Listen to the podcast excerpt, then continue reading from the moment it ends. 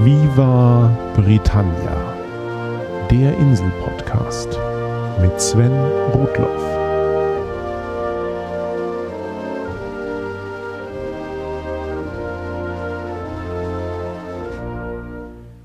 Herzlich willkommen zu Folge 76 von Viva Britannia, dem Podcast über Großbritannien und die Briten. Viel zu lange hat es gedauert, bis diese Folge endlich im Kasten war und nun in euren Ohren ist.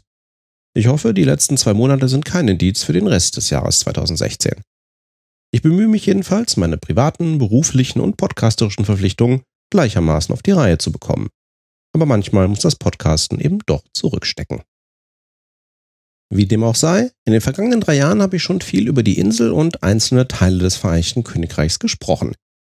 So ging es in Folge 30 um Wales und in Folge 67 um Nordirland. Jetzt ist endlich mal England an der Reihe. Und später mache ich dann mit einer eigenen Folge zu Schottland den Reigen der vier Nationen voll. Sind wir zu Beginn also noch einmal ganz genau und wiederholen das ewige Mantra zu den Begrifflichkeiten. Großbritannien oder Great Britain ist die große Insel, die da vor dem europäischen Kontinent liegt. Diese Insel beherbergt den wesentlichen Teil von drei Nationen. England, Wales und Schottland. Ich sage den wesentlichen Teil, weil die drei Nationen natürlich auch noch jeweils unzählige kleine Inseln umfassen, die in den Meeren um Großbritannien herumliegen. Jedenfalls bilden die drei Nationen der Insel Großbritannien zusammen mit der Region Nordirland auf der Nachbarinsel Irland den Staat Vereinigtes Königreich von Großbritannien und Nordirland, also das United Kingdom. Weil England die mit Abstand größte Nation der Insel Großbritannien und damit des Vereinigten Königreichs ist, werden die Begriffe England, Großbritannien und Vereinigtes Königreich häufig synonym verwendet, obwohl sie geografisch drei komplett unterschiedliche Regionen abstecken. Der heutigen Folge geht es also implizit um die Nation England als Teil von Großbritannien und damit des Vereinigten Königreichs. Alles klar? England macht also den größten Teil der Insel Großbritannien aus, und zwar den südlichen. Im Norden gibt es noch Schottland und nach Westen hin liegt Wales. Vom europäischen Kontinent ist England nach Süden durch den englischen Kanal und nach Osten hin durch die Nordsee getrennt. Das muss ich mir selbst auch immer wieder erst klar machen. Intuitiv denkt man, links ist die Insel, rechts ist das europäische Festland, also liegt dazwischen der Kanal. Tatsächlich liegt dazwischen aber erst einmal die Nordsee, und dann macht die Meerenge einen Kick nach links und plötzlich liegt oben England, unten Frankreich und dazwischen der englische Kanal. Der ist übrigens an der engsten Stelle nur 33 Kilometer breit. Aber auf die enge Bindung zwischen England und Frankreich kommen wir gleich noch zurück. Das englische Festland erstreckt sich von Norden nach Süden über etwa 660 Kilometer und liegt auf der Höhe zwischen der dänischen Hauptstadt Kopenhagen und Frankfurt am Main. Das klingt jetzt relativ weit nördlich, aber dank des Golfstroms ist das Klima auf der Insel im Mittel wärmer als in kontinentaleuropäischen Orten auf der gleichen geografischen Breite. England bekommt sowohl warme Tropenluft als auch kalte Polarluft ab. Und das ist der Grund dafür, dass das Wetter hier recht wechselhaft ist. Hinzu kommt, dass es kaum nennenswerte Bergketten gibt, die den Wetterströmen Einhalt gebieten könnten. England ist im Großen und Ganzen recht flach. Ebenen und leichte Hügel prägen die Gegend. Nur im Südwesten in Cornwall, siehe auch Viva Britannia Folge 41, und im Norden steigt das Land etwas weiter an. Im Norden und genauer gesagt im malerischen Lake District liegt dann auch der höchste Punkt Englands, der Berg Scawfell Pike. Er reicht mit 978 Metern gerade mal die Höhe zwischen meiner Röner Heimat und dem Thüringer Wald. Über ein durchschnittliches deutsches Mittelgebirge kommt England höhentechnisch also nicht hinaus. Und wo wir gerade bei geografischen Vergleichen sind, mit rund 130.000 Quadratkilometern ist England etwa so groß wie Bayern, Baden-Württemberg und Hessen zusammen. Auf dieser Fläche leben mit über 54 Millionen Einwohnern aber fast doppelt so viele wie in den genannten deutschen Bundesländern. 54 Millionen Menschen. Das sind fast 85 Prozent der Bevölkerung des Vereinigten Königreichs. Und ein Viertel davon lebt im Großraum London. Was England außerhalb London so zu bieten hat, darauf komme ich später zurück. Kommen wir erst einmal zum unvermeidbaren geschichtlichen Abriss. Die frühesten bekannten Hinweise auf Menschen in England sind über 800.000 Jahre alt. In Happisburgh, einem kleinen Dorf an der Küste von Norfolk, hat man vor wenigen Jahren nicht nur alte Werkzeuge aus Feuerstein aus dieser Zeit gefunden, sondern nach einer Sturmflut auch etwa 50 fossile Fußabdrücke, die in einer Sedimentlage am Strand erhalten geblieben waren. Leider wurden diese Fußspuren innerhalb weniger Wochen nach ihrer Entdeckung durch die Gezeiten zerstört, aber nicht bevor sie ausgiebig dokumentiert und untersucht wurden. Sie sind die ältesten bekannten menschlichen Fußspuren außerhalb Afrikas. Nach wie vor heute sichtbar sind die Überreste steinzeitlicher Engländer wie der Glockenbecherkultur. Diese Kultur erreichte die Insel etwa 2500 Jahre vor unserer Zeitrechnung. Aus dieser Zeit stammen auch die bekannten Henges, also Steindenkmäler, wie die von Stonehenge und Avebury. Auf die Glockenbecherkultur folgten die Kelten. Sie beherrschten die Insel in der Antike, wurden schon von griechischen Autoren erwähnt und handelten fleißig mit den Römern, bevor diese Britannien eroberten. Mehrere hundert Jahre war das heutige England eine römische Provinz. an vielen Stellen gibt es noch Überreste aus dieser Zeit zu besichtigen. Am bekanntesten ist sicher der Hadrianswall, den der gleichnamige römische Kaiser im Norden Englands errichten ließ, um die römischen Gebiete im Süden von den wilden Pikten im heutigen Schottland abzuschotten. Auch die Stadt Bath im Süden Englands hat ihren Namen und einen großen Teil ihrer Anziehungskraft für Touristen ihren alten römischen Badeanlagen zu verdanken. Und natürlich bereitete die römische Besatzung später auch den Weg für die Christianisierung der britischen Inseln. Mit dem Niedergang des römischen Reiches und dem Abzug römischer Truppen war Großbritannien ab etwa dem Jahr 400 den seefahrenden Kriegerstämmen aus dem Nordwesten Europas recht schutzlos ausgeliefert. Die Angeln, Sachsen und Jüten kamen aus dem heutigen Norddeutschland und Dänemark. Sie überfielen zunächst Siedlungen an der englischen Küste und im Laufe des 6. Jahrhunderts wanderten sie dorthin aus. Die Insel wurde nun bekannt als Angelnland und ab dem 9. Jahrhundert verkürzt als England. So richtig einig waren sich die unterschiedlichen Stämme der Angelsachsen aber lange nicht. Und erst 927 unterstand die ganze Region England erstmals einem einzelnen Herrscher namens Athelstan. Wie ich bereits in Viva Britannia Folge 72 zum Thema Residenzen im Detail geschildert hatte, war der letzte angelsächsische König Eduard der Bekenner. Der legte noch im wahrsten Sinne des Wortes die Grundsteine dafür, dass nach langer Zeit nicht mehr Winchester, sondern London der Regierungssitz englischer Könige werden sollte. Im Streit über seine Nachfolger eroberten dann 1066 die Normannen England. Auch die Normannen waren eigentlich ein skandinavisches Volk, das sich aber ein paar Jahrzehnte zuvor in der französischen Normandie niedergelassen hatte und nun über den englischen Kanal rübermachte. Mit Wilhelm dem Eroberer und dem normannischen Adel hielt ein neues Herrschaftssystem in England Einzug. Unter den Angelsachsen hatte es lokale Earls gegeben, denen das Land einer Region gehörte und die dort weitreichende Befugnisse hatten. Unter den Normannen war nun das ganze Land im Prinzip Eigentum des Königs, und es wurde in kleinere Einheiten aufgeteilt, denen jeweils ein sogenannter Count als Lehnsnehmer des Königs vorstand. Diese neuen Counts, nach dem französischen Wort Comte, hatten insgesamt deutlich weniger Rechte als die angelsächsischen Earls. Die Region, der ein Count vorstand, wurde entsprechend als County bezeichnet. Ins Deutsche lässt sich Count am ehesten mit Graf und County entsprechend mit Grafschaft übersetzen. Nur am Rande, den Titel des Earls gibt es im Englischen bis heute, aber er ist in der Rangfolge der Arzttitel auch nach den Normannen immer weiter gesunken. Aber eigentlich wollte ich auf die Countys zu sprechen kommen. Die Normannen bildeten ihre Countys nicht nach Gutdünken, sondern widmeten oft einfach bereits etablierte angelsächsische Regionalkönigreiche und Verwaltungsbezirke zu normannischen Grafschaften um. So entstanden im Laufe der Jahrhunderte die 39 sogenannten traditionellen Grafschaften Englands. Diese haben das Regionalverständnis der Engländer so stark geprägt, dass die traditionellen Grafschaften selbst heute, nach zahlreichen weiteren Verwaltungsreformen, für die meisten Engländer immer noch maßgeblich sind, wenn sie über ihre eigene Herkunft oder über einzelne Gegenden des Landes sprechen. Wie erwähnt, gehen die meisten Countys schon auf die Angelsachsen zurück. Da wären Grafschaften wie Essex, Wessex, Sussex und Middlesex, die ihre Namen schlicht danach erhalten haben, dass sie mal die östlichen, westlichen, südlichen oder zentralen Kleinkönigreiche der Sachsen waren. Ähnlich ist es mit Norfolk und Suffolk. Das waren die ersten Gegenden, denen sich Stämme der Angeln niederließen und die sich irgendwann in ein nördliches Volk und ein südliches Volk aufteilten. Norfolk, Suffolk. Auch alte Königreiche wie das Kent der Jüten oder das Cornwall der kornischen Kelten haben einfach ihre uralten Namen auf ewig behalten.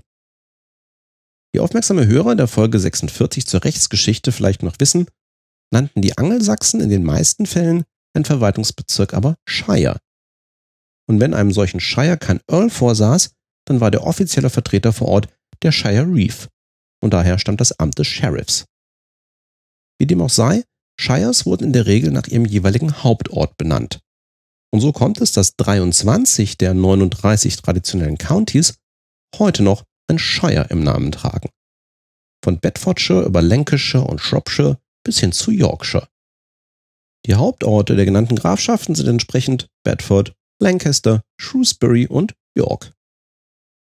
Wie gesagt, diese traditionellen Grafschaften wurden in mehreren Verwaltungsreformen seit dem 19. Jahrhundert nacheinander durch Administrative Counties, Ceremonial Counties, County Boroughs, Metropolitan Counties, Non-Metropolitan Counties und aktuell Unitary Authorities abgelöst. Teilweise bestehen diese Kategorien auch noch parallel weiter. Aber den meisten Engländern ist das Schnurz, solange sie nicht Amtsgeschäften nachkommen müssen. Sie beziehen sich im allgemeinen Sprachgebrauch meist auf die traditionellen Grafschaften. Aber zurück in die englische Geschichte. Die Normannen brachten nicht nur ein neues Herrschafts- und Rechtssystem mit auf die Insel, das irgendwann im Parlamentarismus mündete, sondern auch ihren eigentümlichen französischen Dialekt, der die englische Sprache nachhaltig prägen sollte. Wie schon Folge 53 berichtet hatte, wurde das Altnormannische damals zwar vor allem am königlichen Hof gesprochen, es mündete aber in englischen Formulierungen, die wir heute als intellektueller wahrnehmen als die gleichbedeutenden Formulierungen, die auf das Keltische zurückgehen. Außerdem verdanken wir den Normannen die Einführung französischer Bezeichnungen für Fleischsorten ins Englische. Ohne sie hätten wir kein Beef, Pork oder Matten. In den drei Jahrhunderten normannischer Herrschaft entwickelte sich England ganz prächtig. Viele Wälder wurden gerodet und Sumpfgelände trockengelegt, um Platz für Äcker zu machen, die dank neuer landwirtschaftlicher Methoden mehr Ertrag denn je einbrachten. Die Bevölkerung wuchs, katholische Klöster verbreiteten sich, die ersten Universitäten wurden in Oxford und Cambridge gegründet und mit der Magna Carta wurde der erwähnte Grundstein für wesentliche Grundrechte und den späteren Parlamentarismus gelegt.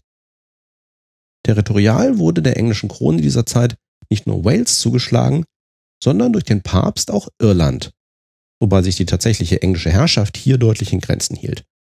Für Näheres sei auf Folge 67 zu Irland und Nordirland verwiesen.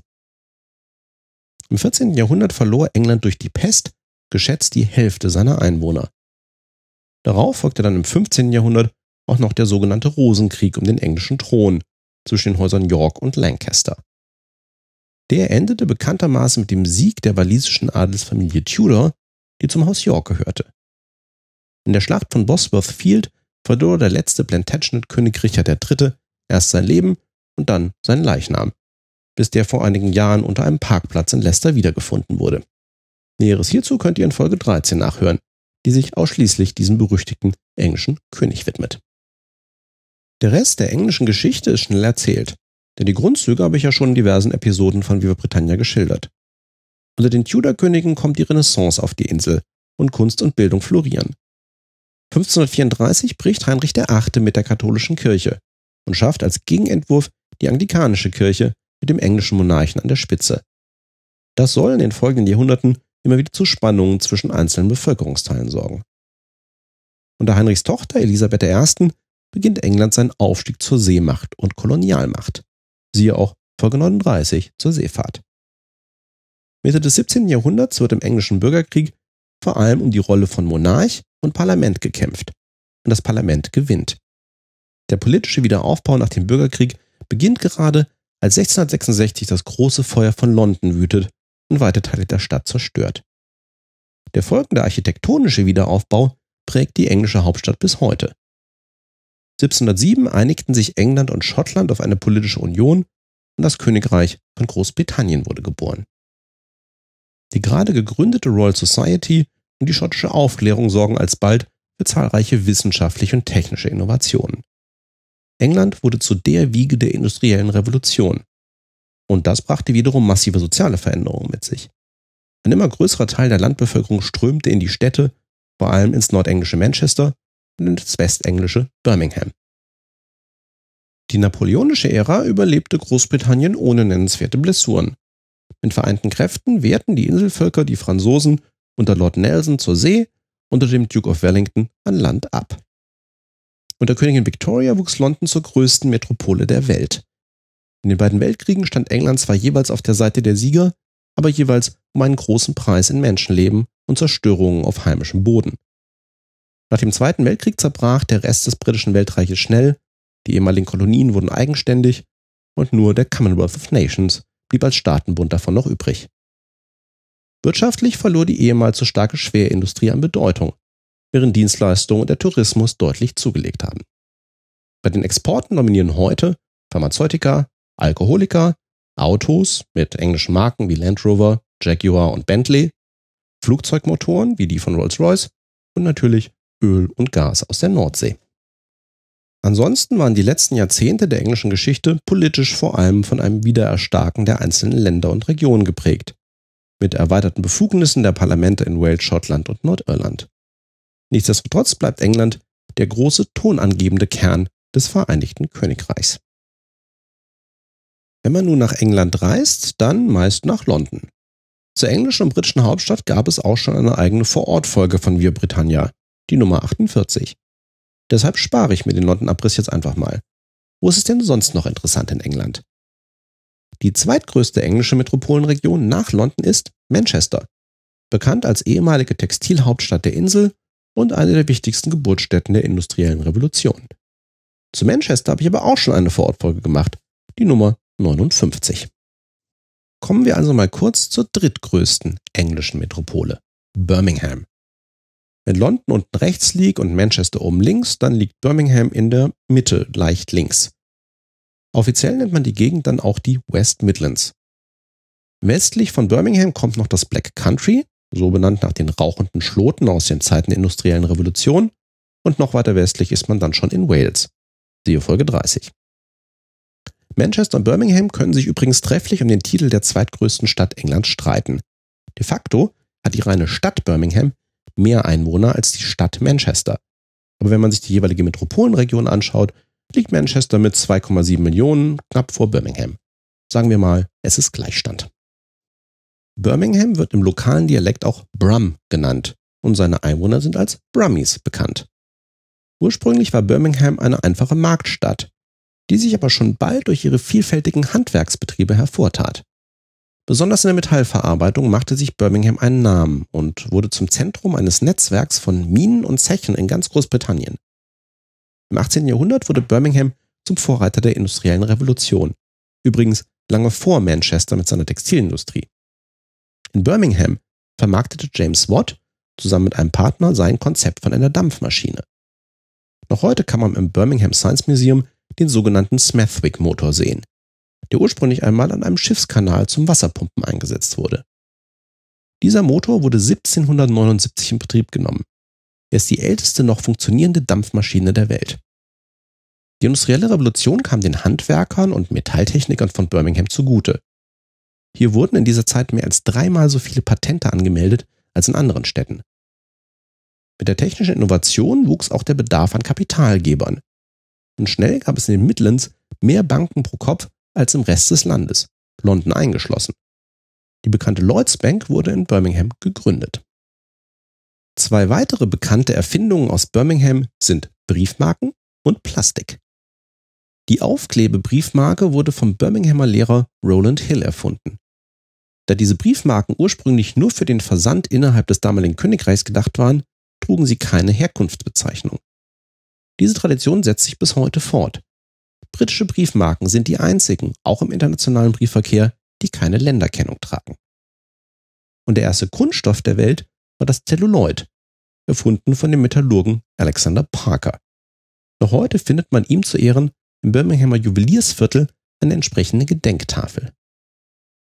Das alte Juweliersviertel ist eine der großen Touristenattraktionen von Birmingham. Hier stehen über 200 historische Gebäude und wer nicht nur Architektur bewundern möchte, kann hier natürlich auch heute noch mit dem nötigen Kleingeld Geschmeide aller Art erstehen. Überhaupt ist Birmingham nach London als die Shopping-Metropole der Insel bekannt. Unter anderem findet man hier mit dem Bullring das geschäftigste Einkaufszentrum Großbritanniens. Unter einem Dach finden sich hier große Niederlassungen der Warenhäuser Selfridges und Debenhams sowie unzählige weitere Topmarken. Im Jahr nach seiner Neueröffnung verzeichnete der Bullring über 35 Millionen Besucher. Der ungewöhnliche Name des Zentrums ist übrigens historisch. Auf dem zentralen Markt von Birmingham gab es über Jahrhunderte einen fest vermauerten Ring, an dem Bullen vor ihrem Weg zum Schlachter festgebunden wurden. Ich gehe aber mal davon aus, dass man einen Schlachthof im heutigen Einkaufszentrum vergeblich suchen wird. Apropos Essen. Eine letzte Sehenswürdigkeit Birminghams muss ich noch erwähnen. Die Cadbury World. Der Süßigkeitenhersteller Cadbury wurde 1824 in Birmingham als Familienunternehmen gegründet und ist eine der bekanntesten Schokoladenmarken der Welt. Mit dem Freizeitpark Cadbury World hat sich das Unternehmen hier ein kleines Denkmal gesetzt und einen überraschenden Hit gelandet. Eine halbe Million Besucher kommen jedes Jahr zum Informieren und Probieren rund um Schokolade. Mittlerweile gehört die Marke Cadbury zum Portfolio des amerikanischen Süßwarengiganten Mondelez genauso wie Milka oder Toblerone. Mondelez hat die Cadbury Stammfabrik in Bourneville bei Birmingham zu ihrem weltweiten Forschungszentrum für Schokolade gemacht. Jedes neue Schokoladenprodukt des Konzerns wird also letztlich in Birmingham erdacht. Nach diesen ganzen Städten muss ich noch einmal auf das zurückkommen, was England vor allem ausmacht. Ganz viel Gegend. Daher im letzten Teil dieser Episode noch ein Abriss, wo man in England hinfahren sollte, wenn man Großstädte satt hat. Fangen wir unten links an und arbeiten uns nach Osten und Norden vor. Über Cornwall, die schöne Südwestspitze Englands, hatte ich ja schon in Folge 41 einiges erzählt. Direkt neben Cornwall liegt die Grafschaft Devon, die wie Cornwall für ihre tolle Küstenlandschaft bekannt ist, aber auch für die Nationalparks Dartmoor und Exmoor. Beide Parks liegen im Landesinneren und sind im Kern Hochmoorlandschaften und Wälder. Darüber hinaus ist Devon für sein Essen berühmt. Apfelwein, Käse und Eiscreme aus Devon sind auf der ganzen Insel bekannt. Die größte Stadt von Devon ist übrigens der Militärhafen Plymouth, die Folge 39 zur Seefahrt. Die Hauptstadt der Region ist allerdings Exeter. Und ja, das geologische Erdzeitalter Devon, das vor etwa 400 Millionen Jahren stattfand, ist nach der englischen Grafschaft benannt, weil Geologen hier Anfang des 19. Jahrhunderts entsprechend alte Gesteinsformationen entdeckten. Wenn man von Devon weiter nach Nordosten fährt, kommt man unter anderem an dem kleinen Ort Cheddar vorbei, der durch seinen Käse und seine Höhlen bekannt ist. Erwähnt hatte ich das in Folge 70 im Zusammenhang mit der Guff's Cave, in der sich Hinweise auf frühe britische Kannibalen finden. Fährt man in diese Richtung noch etwas weiter, landet man im pittoresken Städtchen Bath, das ich vorhin schon erwähnt hatte, und das wegen der alten römischen Badanlagen und weiterer architektonischer Meilensteine eine der Touristenattraktionen Englands schlechthin ist. Bath liegt dann auch am südwestlichen Ende der sogenannten Cotswolds. Das ist kein Nationalpark, aber Englands größte sogenannte Area of Outstanding Natural Beauty, also eine Region von außergewöhnlicher natürlicher Schönheit. Die Cotswolds sind eine Hügellandschaft, die von Bath im Südwesten bis Stratford upon Avon, der Heimatstadt von William Shakespeare, etwa 150 Kilometer weiter nordöstlich reicht. Die Cotswolds sind über 2000 Quadratkilometer groß und umfassen Teile von insgesamt sechs englischen Grafschaften, vor allem Gloucestershire, Oxfordshire und Warwickshire. Charakteristisch für diese Gegend ist ein Kalksteinboden aus dem Jura. Der Kalkstein sorgt zum einen für Grasland, das ansonsten für die britischen Inseln eher untypisch ist. Zum anderen wurde das Gestein für die lokale Architektur genutzt, und je nach Witterung verändert der Kalkstein seine Farbe von hellweiß, wie man ihn in Bath sieht, hin zu einem Honig- oder Goldgelb, das sich wunderbar in die grüne Landschaft einpasst. Die Cotswolds sind bekannt für ihre pittoresken Dörfer, ihre historischen Städte und ihre stattlichen Anwesen und Gärten. Vermögende Londoner haben hier schon immer gern einen Zweitwohnsitz unterhalten oder sich zur Ruhe gesetzt. Woher der Name Cotswolds kommt, ist übrigens nicht eindeutig geklärt. Eine häufige Deutung ist ein Heideland, ein Wold, in dem es viele Schafställe, also Coats gibt. Eine andere Herleitung geht auf die keltische Göttin Kuda zurück, deren Land das hier sein soll. Wie dem auch sei, die Einheimischen nennen die Cotswolds meist wenig zurückhaltend einfach das Herz von England. Nördlich der Cotswolds kommt schon Birmingham. Bevor wir uns noch weiter nach Norden bewegen, springen wir erst einmal kurz auf die andere Seite der Insel. Auf der Höhe von Birmingham liegen an der Ostküste, also an der Nordsee gegenüber von Holland, die beiden Grafschaften Norfolk und Suffolk. Sie sind eher dünn besiedelt und zeichnen sich vor allem durch Küstenorte aus. Wir erinnern uns. In Happisburg in Norfolk wurden die ältesten menschlichen Fußspuren außerhalb Afrikas entdeckt. Und in dieser Gegend ließen sich später auch die Angeln nieder, wegen deren Spaltung in zwei Volksgruppen die beiden Grafschaften Norfolk und Suffolk letztlich ihren Namen haben. Wer also ein wenig Küstenflair wie in Cornwall und Devon erleben möchte, aber mit etwas weniger Touristen, ist hier an der richtigen Adresse. In Norfolk steht auch der königliche Landsitz Sandringham House, den ich in Folge 72 erwähnt hatte. Außerdem hat hier der altehrwürdige Lebensmittelproduzent Colemans seinen Sitz, der vor allem für englischen Senf bekannt ist. Heute gehört die Traditionsmarke allerdings zum Unilever-Konzern. Auch Suffolk kann mit einem kulinarischen Schwergewicht dienen. Hier ist Green King beheimatet. Diese Brauerei wurde 1799 gegründet und ist heute das größte britische Brauunternehmen. Nach zahlreichen Zukäufen ist es mit über 3100 Pubs, Restaurants und Hotels auch der größte Kneipenbesitzer der Insel. Diese Expansion kam natürlich nicht ohne Kritiker. Hörer der letzten Folge zum Thema Bier können sich vorstellen, dass Traditionalisten wie die Campaign for Real Ale in Giganten wie Green King ihren natürlichen Feind sehen, wenn sie auch nach wie vor in britischer Hand sind. Norfolk und Suffolk gemeinsam sind übrigens die Broads. So wird eine Landschaft aus fünf Flüssen und etwa 40 flachen Seen genannt, die zu einem großen Teil mit dem Boot zu befahren sind. Entstanden sind die Broads aus Sumpfgebieten, in denen im Mittelalter viel Torf gestochen wurde. Als im 13. Jahrhundert der Wasserspiegel stieg, fluteten diese Tagebauten und die erwähnten flachen Seen entstanden. Heute ist das alles nun ein beliebtes Erholungsgebiet. Wer aber richtige englische Seen sehen will, der muss in den, na klar, Lake District. Der liegt nun sehr weit im Nordwesten Englands, genau genommen in der Grafschaft Cumbria. Wie ich eingangs erwähnt hatte, steigt hier das sonst eher flache England dank Verwerfungen aus mehreren Eiszeiten endlich mal etwas mehr an. Im Lake District finden sich daher nicht nur endlich mal größere Seen, die man sonst in England vergeblich sucht, sondern auch alle Erhebungen des Landes über 3000 Fuß, also über 914 Metern. Der Lake District ist mit fast 2300 Quadratkilometern der größte Nationalpark Englands. Insgesamt soll es hier über 1000 Gewässer unterschiedlicher Größe geben, von denen aber nur ein einziges auch den Namen Lake trägt. Und das ist der Bessenthwaite Lake. Die meisten anderen Gewässer tragen hier stattdessen die Begriffe Water, Tarn oder Mere im Namen, wie auch der größte See des Parks, der Windermere. Auch bei den Bergen gibt es hier eine kleine sprachliche Besonderheit. Der Autor Alfred Wainwright hat in den 1950ern in sieben Büchern die Routen zu insgesamt 214 Bergen des Nationalparks beschrieben.